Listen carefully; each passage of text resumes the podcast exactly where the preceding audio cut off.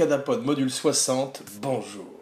Alors, aujourd'hui dans la série Titanium d'Abracadapod, la série rétrospective des films de James Bond, 007, License to Pod, eh bien nous faisons un, grand bond, un bond dans le temps, pourrait-on dire, si on n'avait pas d'humour, et on passe directement en 2006, on voit qu'on avait quitté Bond effectivement avec... Euh, L'espion qui m'aimait en 1977, eh bien, on fait un bond, de 30 ans qui euh, nous amène à 2006, effectivement, avec un film de Martin Campbell qui s'appelle Casino Royale.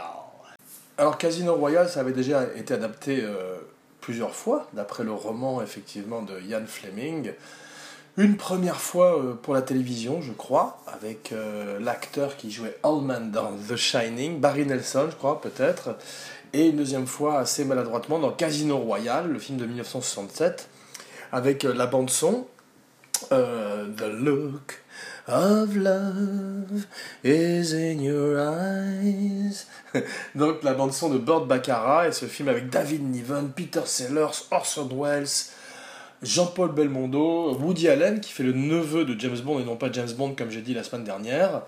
Eh bien, effectivement, ça aurait dû, être bien. C'est très mauvais. C'est une espèce de peut-être de film culte euh, quand on boit énormément d'alcool et qu'on fume des joints à regarder entre amis.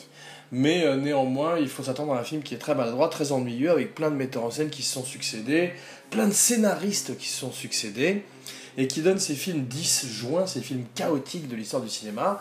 Euh, malheureusement, effectivement, bon, certains films parfois euh, vivent le chaos sur le plateau et donnent quand même des films très intéressants comme Autant d'emporte le vent ou Gladiator, mais parfois le résultat est dramatique, comme Casino Royale, celui de 1967, qui est une comédie qui ne fait pas rire.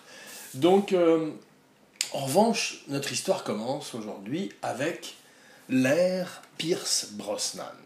Alors l'ère Pierce Brosnan, c'est pas euh, l'époque préférée d'Abracadapod, comme on a vu par le passé, euh, c'était celle plutôt de Sean Connery, un petit peu Roger Moore, dont les premiers épisodes de la série Titanium ont parlé, euh, plus exactement Goldfinger, Bon baiser de Russie, L'espion qui m'aimait, Live and Let Die, You Only Live Twice, insupportable. Donc, mais rassurez-vous, c'est bientôt fini. Donc, euh, tous ces films dont nous avons parlé précédemment sont des classiques euh, de la série Titanium et des classiques de, la série de James Bond surtout. Et aujourd'hui, un autre classique qui est probablement le meilleur film de la série, qui est Casino Royale. Mais une fois de plus, nous brûlons un petit peu les étapes puisque je parlais de Pierce Brosnan et de l'ère Pierce Brosnan, à qui nous levons notre verre en début d'émission. Alors l'ère Pierce Brosnan, c'est une ère qui est passée un petit peu au-dessus de la tête d'Abracadapod. C'est un moment où effectivement d'autres films d'action devenaient plus spectaculaires que les James Bond. Les, James Bond se faisaient battre à leur propre jeu en termes de blockbuster. Et des films comme Die Hard, euh, Piège de cristal, ou une très belle traduction de titre, comme je dis souvent, comme Abracadapod se plaît à le dire, et bien sûr, True Lies, le remake de La Totale de James Cameron, La Totale de Claude Zidi.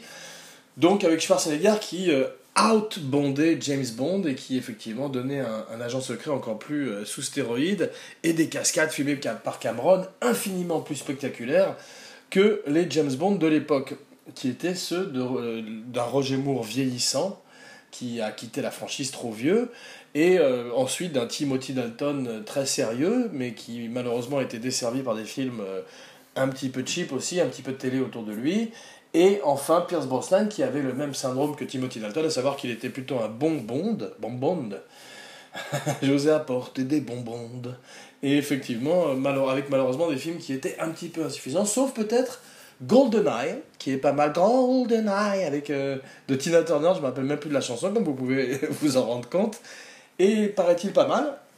Et il a le point commun avec euh, Casino Royale d'être mis en scène par Martin Campbell. Martin Campbell qui auparavant avait fait euh, le masque de Zorro, ou la marque de Zorro, en tout cas le film de Zorro avec Banderas, le premier je crois, qui effectivement l'avait fait remarquer par euh, Barbara Broccoli et Michael J. Wilson, les nouveaux producteurs de Eon, Eon Productions qui a fait tous les bonds et qui dans le temps était géré par Salzman et Cuby Broccoli, le père. Et quand ils sont morts tous les deux, pas ensemble, c'est eh bien effectivement, la fille, Broccoli, Barbara et Michael J. Wilson ont repris brillamment les rênes, d'abord avec Timothy Dalton et effectivement avec Pierce Brosnan, dont nous parlons pour l'instant, et qui, je crois qu'il y avait aussi celui qu'il a fait avec Sophie Marceau, il y avait certaines scènes dedans qui étaient très bien aussi, où tout d'un coup on voyait une froideur et une détermination dans son Bond qu'il aurait aimé faire. Et c'est d'ailleurs pour ça qu'effectivement il était pressenti au départ pour Casino Royale. Puisque euh, au sein d'une d'une bataille juridique entre Sony et les ayants droit de Kevin McClory, eh bien, et Eon Production étaient les droits de, Casino Royale, l'un des premiers livres de Ian Fleming et euh, qui avait été mise en scène par le passé, euh, assez piètrement, euh, sans coller du tout au livre. Eh bien cette fois-ci, Barbara Broccoli a envie de revenir à la base de Bond, avec un Bond plus dur, plus proche de ses racines de guerre froide, un Bond plus proche de Bon baiser de Russie, Bon de baiser de Russie, voilà, on va toutes les faire, pardon, et de re remaker le film à l'écran. Donc il est question de le faire avec Pierce Brosnan.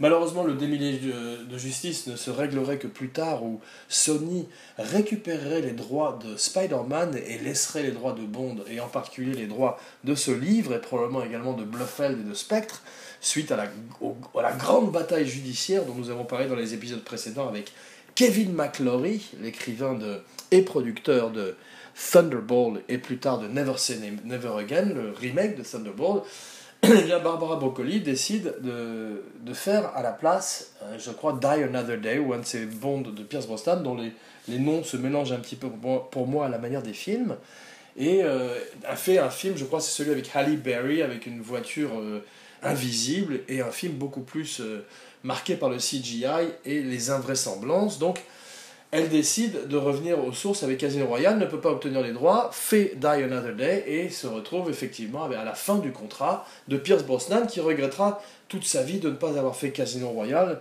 où il aurait eu l'occasion éventuellement de se réinventer en Bond lui-même et de donner un personnage plus dur, plus âpre, une espèce de reboot, comme on va voir, c'est le cas. Comme c'est le cas d'Abracadapod aujourd'hui, parce qu'aujourd'hui, j'allais dire pas de chanson alors que j'en ai déjà chanté trois, assez très mal, mais euh, Aujourd'hui, Abracadapod reboot également à la manière de Casino Royale. Donc, euh, pauvre Pierce Brosnan, qui est le seul Bond qui aura quitté la série euh, avec des regrets, le regret de ne pas avoir fait ce film, le regret de ne pas avoir donné un Bond plus immortel, mais c'est donc une fois de plus à lui que nous levons notre verre pour clore le chapitre ainsi que l'ère Pierce Brosnan.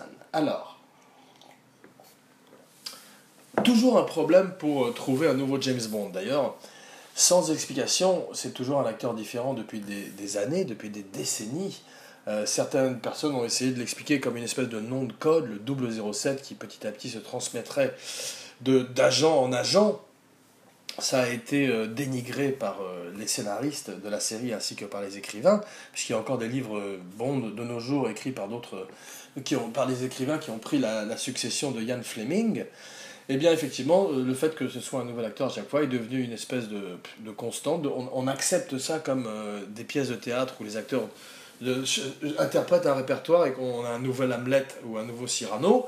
Eh bien, on a un nouveau James Bond, sans que ce soit un autre personnage, bien, mais bien toujours cet agent secret, le 007, que nous avons appris à aimer. L'espion qui m'aimait, l'espion que nous aimions. Voilà la suite. Donc, effectivement. Euh, Hugh Jackman. Il est question qu'il le fasse. Euh, il a des commitments, il a d'autres engagements. Il est australien, ça joue peut-être aussi. Henry Cavill, qui serait plus tard Superman et Napoléon Solo. Un très bon Superman et un très bon Napoléon Solo. Eh bien, effectivement, le frère de Bruno Solo, eh bien, effectivement, euh, se retrouve en pole position, mais il a 22 ans. Et euh, il est jugé un petit peu jeune pour le rôle. Et Daniel Craig est très vite envisagé Bon, euh, Barbara Broccoli l'a vu dans Layer Cake, le film de Matthew Vaughn, qui devait également faire Bond. Il était question qu'il fasse un Bond. Il ferait plutôt un X-Man et son propre Bond plus tard avec Kingsman. Eh bien, euh, Daniel Craig est pressenti. Il est formidable dans Layer Cake. Elle l'aime beaucoup. Elle trouve qu'il a quelque chose de dur, quelque chose de bondien, quelque chose d'élégant. Il est également dans Munich, où il joue un agent secret. C'est d'ailleurs sur le tournage de Munich qu'il apprendrait, pas sur le tournage de Munich, mais sur le tournage de Munich, il saurait déjà qu'il est James Bond. Et euh, Spielberg, euh, allegedly, se moquerait de lui euh, tous, les jours les autres acteurs en, chantant le thème de James Bond à chaque fois qu'il entre sur le plateau. Voilà. Donc, euh, Daniel Craig, apparemment, il aurait appris qu'il a, le gig qu'il est James Bond pendant qu'il faisait ses courses dans une, épicerie en Angleterre et il a lâché tous ses fruits et légumes et il est parti boire des martinis pour célébrer Bond. Mais au départ, il refuse Daniel Craig. Il refuse parce que euh, il y avait Clive Owen aussi qui était pressenti, surtout à la suite de Croupier, où il était en smoking, mais tout le monde était pressenti pour Bond et Jay Wilson, Michael J. Wilson, le producteur, qui est peut-être d'ailleurs le mari de Barbara Broccoli, la fille de Cuby Broccoli, disait qu'il a, qu'il a, qu'ils avaient envisagé 250 euh, acteurs et euh, quasiment de tous les pays du monde, mais qu'ils avaient finalement décidé euh, d'opter pour Daniel Craig. Alors Daniel Craig, on voit que effectivement ça va créer un, un, tollé, tollé sur Internet, puisque d'ailleurs à Daniel Craig aujourd'hui nous buvons Et effectivement, euh, nous buvons un martini shaken not stirred. Et euh, Do I look like I care? C'est ce qu'il dit à un moment, Daniel Craig, dans ce reboot parfait de James Bond, où on lui propose un martini et on lui demande s'il le veut shaken not stirred, à la manière du grand agent secret. Il répond Do I look like I care? Donc euh, ça, ça montre vraiment un, un, nouvel agent secret pour une nouvelle ère, très inspiré de Jason Bourne. Inspiré aussi, on va voir des, euh, des Batman de Christopher Nolan, où effectivement on montre un univers plus réaliste qui amène des héros comme le Joker ou comme Batman dans une réalité de terroriste et de, et de vigilante beaucoup plus crédible. Et eh bien pareil pour James Bond, euh, Daniel Craig lui-même dirait qu'il euh, interrogerait des agents du Mossad et des agents secrets qui travailleraient comme conseillers euh, sur le film Munich, eh il leur posera des questions et pour apprendre comment entrer dans une salle, comment vérifier euh, toutes les sorties et avoir cet œil aiguisé, cet œil bleu acier qui l'amènerait au rôle aiguisé, qui est la marque de sa performance.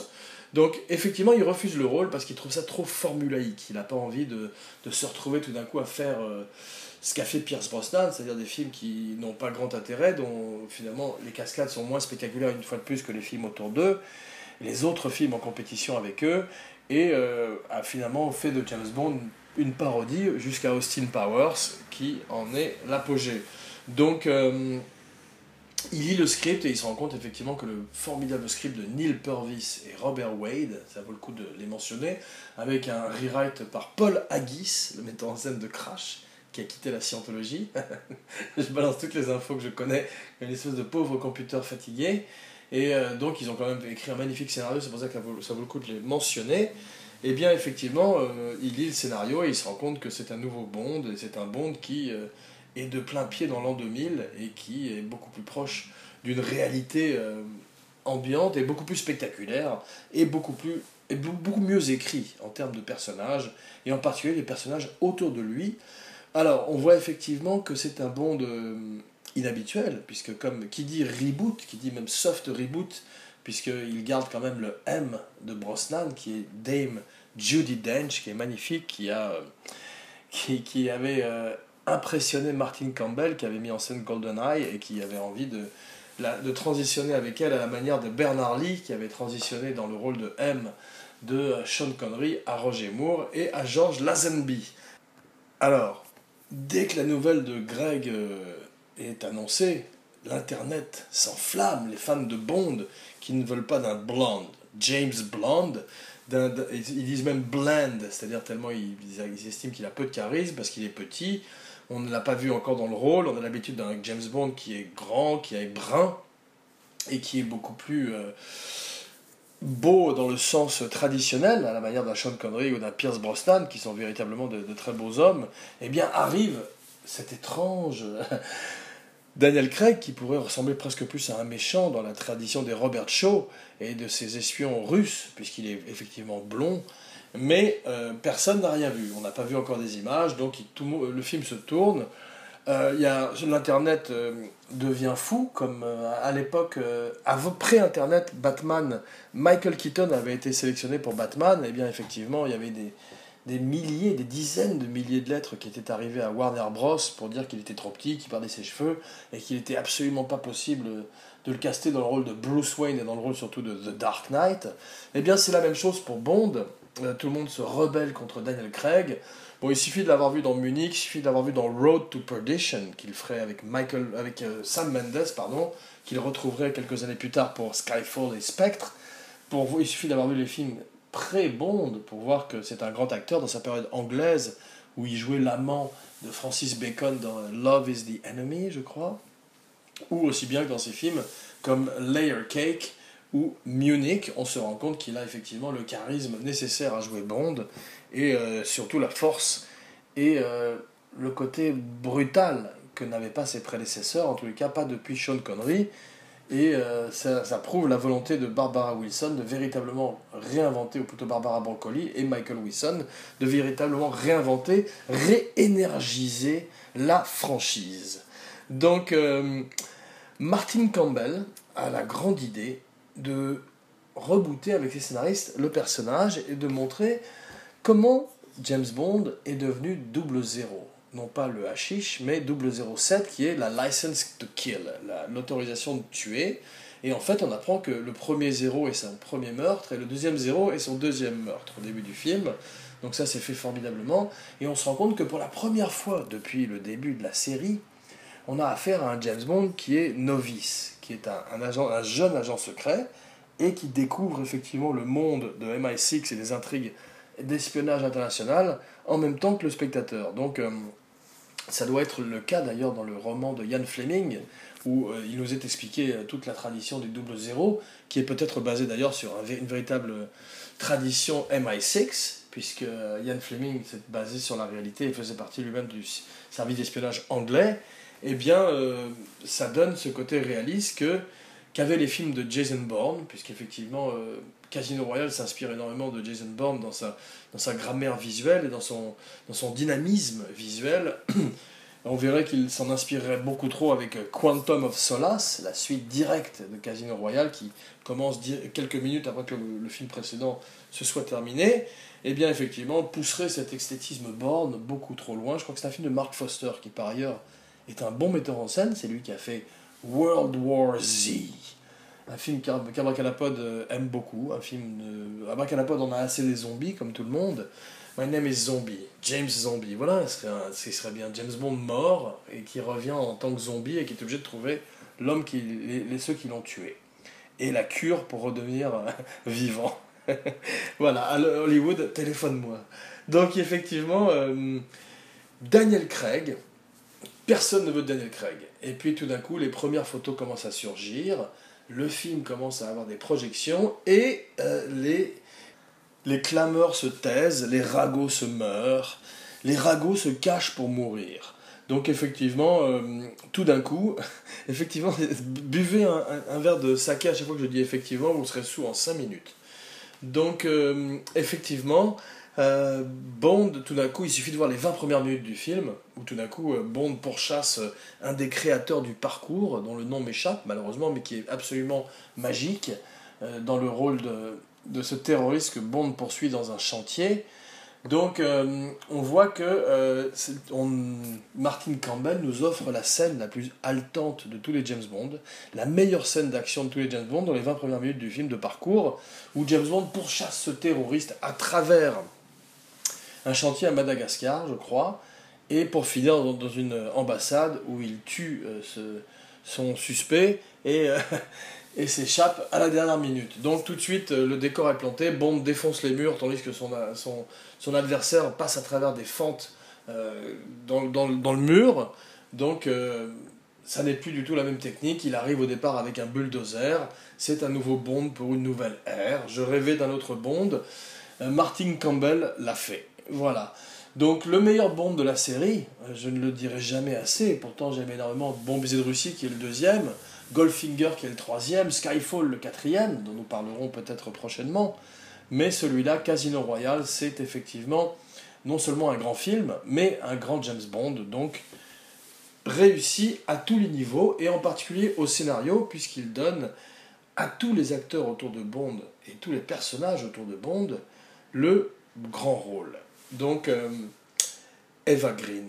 Il faut parler d'Eva Green, puisque euh, c'est la plus grande Bond Girl, avec Diana Rigg, Green et Rigg, qui jouait dans, Au service secret de Sa Majesté.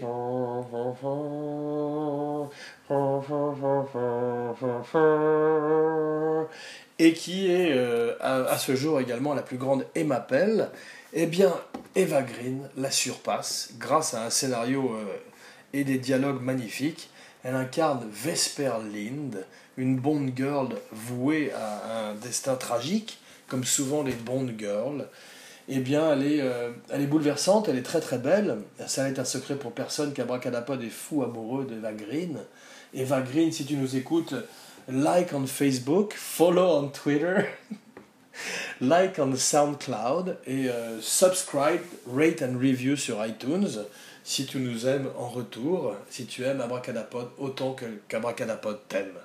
Voilà, ça s'adresse également à vous, chers abracadoditeurs, chers à mon cœur. tout, ça rime. Donc, euh, elle est euh, magnifique. Elle mériterait de jouer euh, non pas une Bond girl, mais une James mais James Bond. Tout simplement une espèce de James Bond gothique. Après le James Bond zombie, le James Bond gothique Eva Green, les yeux et la bouche maquillés de noir, qui tout d'un coup euh, surgit des ténèbres, peut-être euh, envoyé par le diable lui-même, et euh, pourchasse sur terre.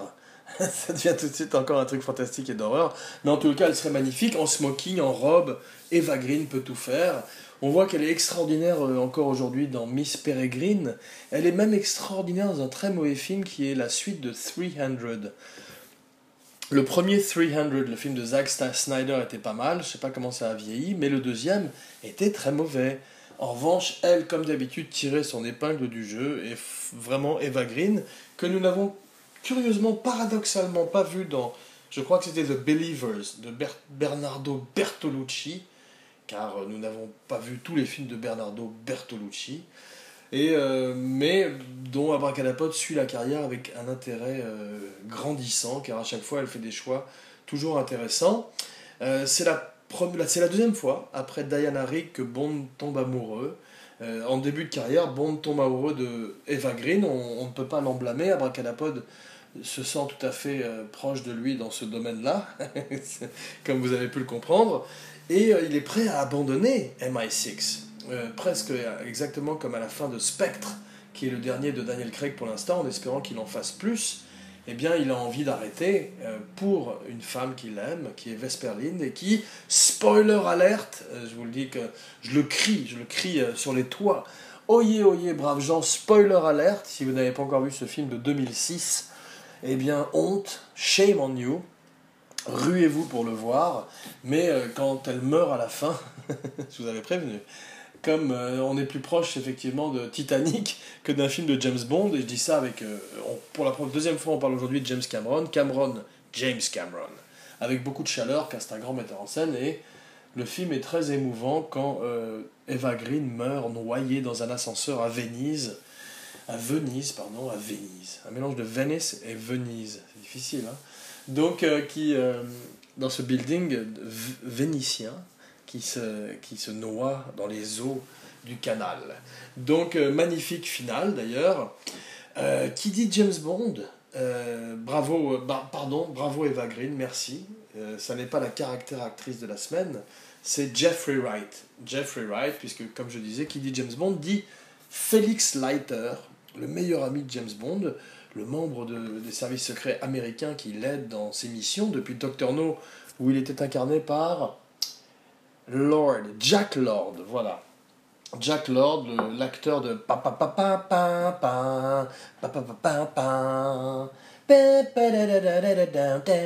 Hawaii Five-O, eh bien aujourd'hui il est incarné par Jeffrey Wright. Jeffrey Wright, l'abra-caractère acteur de la semaine, qu'on aime beaucoup, qu'on aime beaucoup dans Westworld, dans Monde Ouest, qu'on aime beaucoup dans tous ses films, et qui est peut-être à ce jour le meilleur Felix Leiter, puisqu'il participe directement à, l'aventure de James Bond et se retrouve à la table de poker du Casino Royal où James Bond affronte un grand méchant du nom de Le Chiffre. Alors le Chiffre a été joué de façon absolument euh, ridicule par euh, Orson Welles, je crois, qui dans le film de 1967. Eh bien cette fois-ci, euh, il n'a rien de ridicule, on revient au livre, on se retrouve avec un méchant qui fait peur et qui est joué magnifiquement par Mads. Alors Mads Mikkelsen, c'est juste le Jack Palance danois. C'est un acteur extraordinaire qu'on a découvert dans la série des Pushers. C'est formidable film danois aussi sur euh, le monde de la drogue. Euh, dont j'ai vu simplement les deux premiers, mais qui paraît-il sont bien dans. Voilà encore une, trilogie réussie à la manière de Toy Story. Toy, aujourd'hui, Abracadapod vous recommande Toy Story et Pusher. Voilà, deux films un petit peu destinés à la même target audience. Bon, Mads Mikkelsen, on le voit dans Rogue One, on le voit dans Doctor Strange, ça y est, il est mainstream, il est partout. Il a joué Hannibal à la, télévision. Euh, j'ai vu quelques épisodes, mais euh, ça ne m'intéressait pas énormément c'est compliqué de passer après Anthony Hopkins, mais euh, c'est compliqué aussi de passer après Sean Connery et Roger Moore, et Daniel Craig le fait très très bien. Donc je ne jette pas la pierre à Mads Mikkelsen, au contraire, je loue, je loue son talent aujourd'hui. Abracadapod euh, chante les louanges de Mads Mikkelsen qui joue toujours des personnages ambigus, des personnages louches à cause de cette étrange tête de traître magnifique, un petit peu comme Michael Shannon, mais c'est également un des acteurs magnifiques euh, de l'histoire du cinéma, qui a déjà euh, donc mérité de figurer au Panthéon au même titre que Lee Marvin ou Jack Palance. Au moment où son œil se met à saigner, qui d'ailleurs c'est la marque des méchants de James Bond qui ont toujours une tare physique, eh bien c'est drôle parce qu'il dit simplement Oh, don't worry, it's nothing sinister. Donc euh, il le joue très très bien, il a beaucoup de charme et on peut imaginer également, comme souvent les meilleurs méchants de James Bond, qu'il aurait pu être euh, James Bond lui aussi, une espèce de James Bond, euh, de, dark James Bond, de bizarro James Bond, un James Bond négatif, l'envers du décor, un petit peu à la manière de Red Grant, incarné magnifiquement par Robert Shaw dans Bon baiser de Russie. From Russia with love. J'avais promis que je ne chanterais pas, mais euh, je mens, comme d'habitude, avant qu'elle un, un podcast qui ne tient pas du tout sa parole. Donc, euh, Mads, Mikkelsen euh, a un point commun, étrangement, avec Anthony Hopkins, c'est qu'il ne cligne des yeux à aucun moment dans le film. Et Anthony Hopkins faisait, la même chose quand il jouait euh, Lector pour Jonathan Demi dans Le silence des agneaux, il ne clignait pas des yeux. Eh bien, Mads, Mikkelsen, qui saigne de l'œil, reprend le même gimmick pour son méchant, comme une espèce de dommage, et on verrait qu'il irait plus loin encore jusqu'à jouer Hannibal dans la série télé qui ne durerait que trois saisons et qui, selon les gens, les fans, euh, est une très très bonne série. Donc euh, Mads Mikkelsen a toujours des problèmes aux yeux euh, dans ses rôles. Il joue également un rôle de viking dans Valhalla Rising de Reft, Refn Windish, le réalisateur de, Pusher et de Drive, et l'acteur qui a amené Mads Mikkelsen à Hollywood de, même que John Woo a amené Chow Yun-fat à Hollywood, eh bien on se rend compte que dans beaucoup de ses films, effectivement, il a soit un bandeau sur l'œil, soit euh, un œil qui saigne. C'est une espèce de marque de fabrique de Mads Mikkelsen, qui est très bien aussi dans Doctor Strange, bien qu'il n'ait rien à foutre, comme souvent les méchants dans les films de Marvel, qui sont beaucoup moins intéressants que les méchants des films de DC. Pas de M, pas de cul, littéralement, très peu de Bond Girl, pas de cul non plus, celui qui fait les effets spéciaux, qui lui donne ses gadgets. Euh, pas de gadgets, un Bond dépouillé, un Bond qui revient, euh, pas de générique, euh, pas de femmes nues qui dansent avec le générique qui se, profile sur leur nombril, pas de gun barrel, pas de, James Bond qui marche dans une cible et tire avec du sang qui coule le long de l'écran. On refait tout, on présente un Bond, un Bond neuf, et un bond magnifique qui remet les pendules à l'heure. La chanson du générique est curieusement euh, chantée par Chris Cornell, le chanteur de SoundCloud. Non, comment, s'appelle Non, Soundgarden, pardon, pardon, un groupe de Seattle. Et euh, comme Nirvana, voilà, un petit peu moins bien, pas mal, d'ailleurs, qui chantait Black Hole Sun, you... ou quelque chose comme ça. Et effectivement, ça donne un générique très, très inédit et euh, dont on se rappelle pas très bien en termes de musique, car c'est peut-être pas la meilleure de toutes les musiques de Bond. Euh, parfois, c'est bien de changer un peu tout, mais il y a certaines. Euh, c'est dans les vieux pots qu'on fait les meilleures soupes, et parfois, c'est bien d'avoir quelques recettes originales. Donc, Casino Royale reste, comme je disais aujourd'hui, le meilleur James Bond, euh, meilleur que Skyfall, meilleur que GoldenEye, meilleur que Goldfinger, meilleur que Goldmember. Et euh, c'est euh, le James Bond sur lequel tous les autres James Bond seront désormais mesurés et qu'il faudra égaler et surpasser. Donc aujourd'hui, la recommandation de la semaine, c'est une recommandation un petit peu différente puisque c'est une recommandation sur un poster, un poster magnifique qu'Abracadapod a vu sur le net euh, hier, qui est le nouveau poster de Alien Covenant, la suite de Alien, de la série d'Alien de Ridley Scott, où Ridley Scott justement revisite, voilà quelqu'un qui aurait dû faire un James Bond, Ridley Scott, Sir Ridley Scott, ne vois-tu rien venir, donc il aurait fallu qu'il euh, fasse un Bond, mais en attendant il a refait un Alien qui s'appelle Alien Covenant, et qui a l'air, d'après son affiche, d'après la dernière affiche que je vous invite à visiter sur le net, absolument magnifique. C'est une, une affiche qui euh, ressemble à une peinture de Gustave Doré et qui montre les thèmes euh, bibliques, les thèmes religieux que va aborder le nouveau film de Ridley Scott. Euh, beaucoup de facehugger, beaucoup de monstres, c'est une affiche dont Giger serait fier. Hans Rudi Giger, nous te levons notre verre. nous te levons notre verre. Je voulais faire une rime.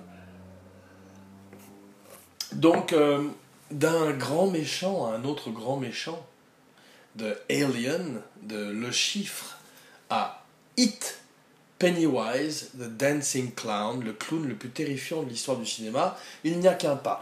Et oui, aujourd'hui, une fois de plus, une recommandation sur le net, c'est d'aller voir les photos de Bill Skarsgård dans le rôle de Pennywise.